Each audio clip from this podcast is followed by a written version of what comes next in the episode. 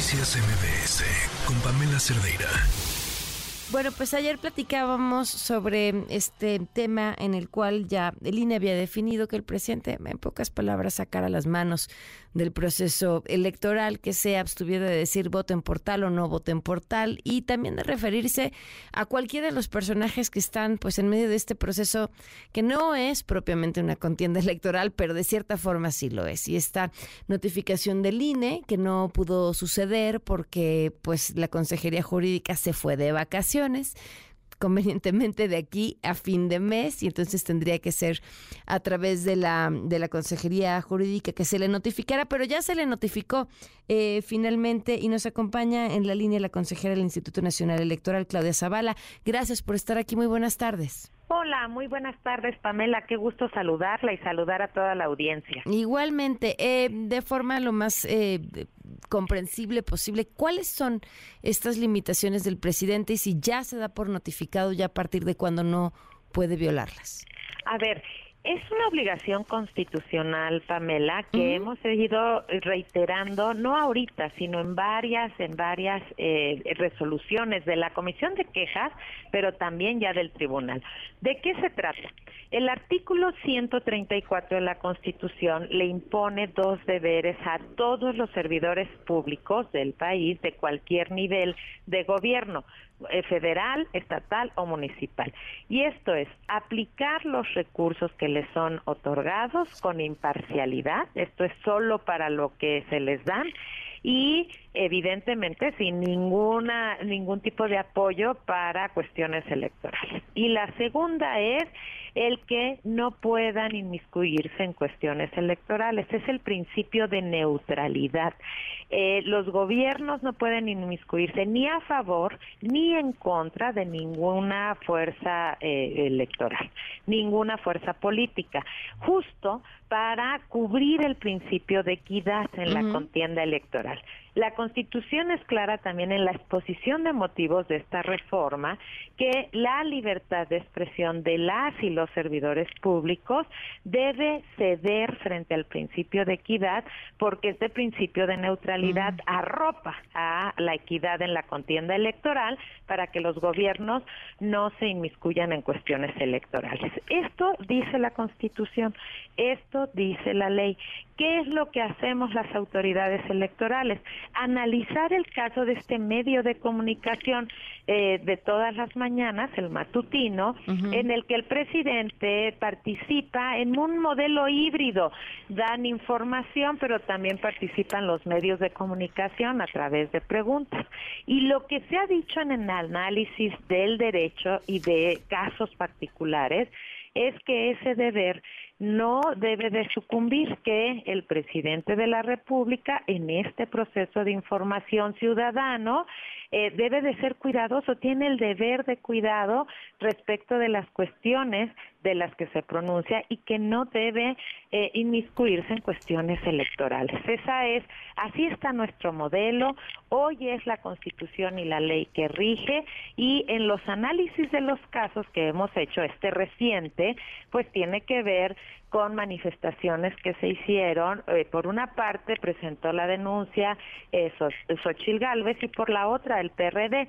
Pero en el análisis que se hicieron, pues es que sí tiene eh, manifestaciones, expresiones que están vinculadas con cuestiones electorales, con las fuerzas políticas, con posibles personas eh, que están en procesos políticos para y que han manifestado públicamente eh, eh, ser aspirantes o querer ser aspirantes a la presidencia de la República.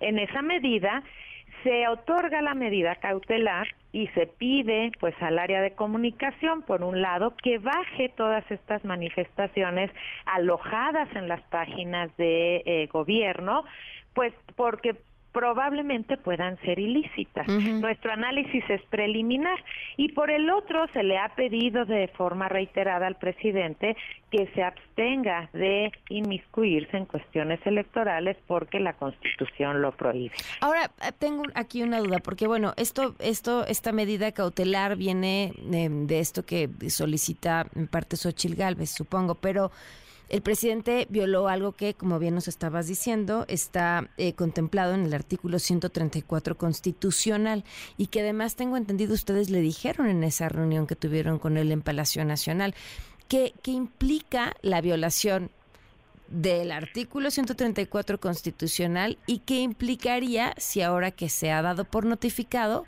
continuara con la haciendo lo mismo. A ver, por un lado, lo que debemos de tener claro las y, las, las y los mexicanos es que este artículo constitucional fue reformado para proteger la equidad en la contienda electoral, que solo las fuerzas políticas contiendan, compitan entre ellas sin ningún factor externo. Nuestro sistema está protegido también desde el gobierno, desde intereses particulares, porque hay prohibiciones muy severas. Así que nosotros solo hacemos un análisis preliminar en el INE, en las medidas cautelares, y esto lo va a resolver ya el Tribunal, Electoral y va a determinar si hay infracción y si hay esta infracción, entonces determina, pasa al, al tema procedente de la sanción. Aquí nuestro sistema es incompleto porque las autoridades electorales no podemos imponer sanciones a los servidores públicos.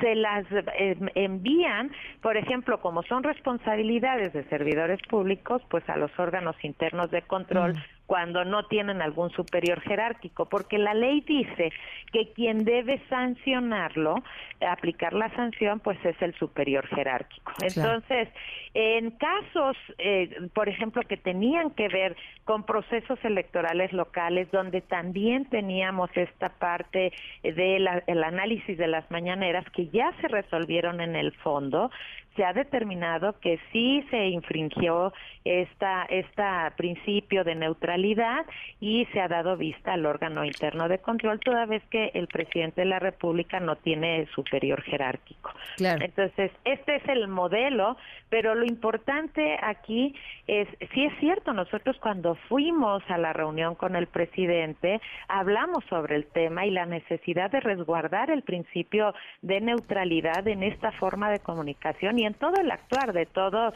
los servidores públicos eh, federales de vista al proceso electoral federal. El presidente nos pidió tener claridad, qué sí se puede y qué no se puede, pero nosotros le hemos dado esa claridad. Esa claridad en cada una de las resoluciones ponemos el marco normativo, cómo aplica para diferentes niveles de gobierno y, con mayor eh, peso para el presidente de la República por este nivel superior de gobierno. Hemos dado claridad. Hoy ya se eh, notificó eh, justamente a la parte de comunicación social el día de ayer, por eso se bajaron estas partes de la medida cautelar. Y aquí, pues sí, el tema y el llamado es que todos los servidores públicos trabajemos acorde con la Constitución y con la ley, con las reglas y los principios que nos hemos dado como sociedad para resguardar, pues eh, la contienda es de las fuerzas políticas, de los actores políticos.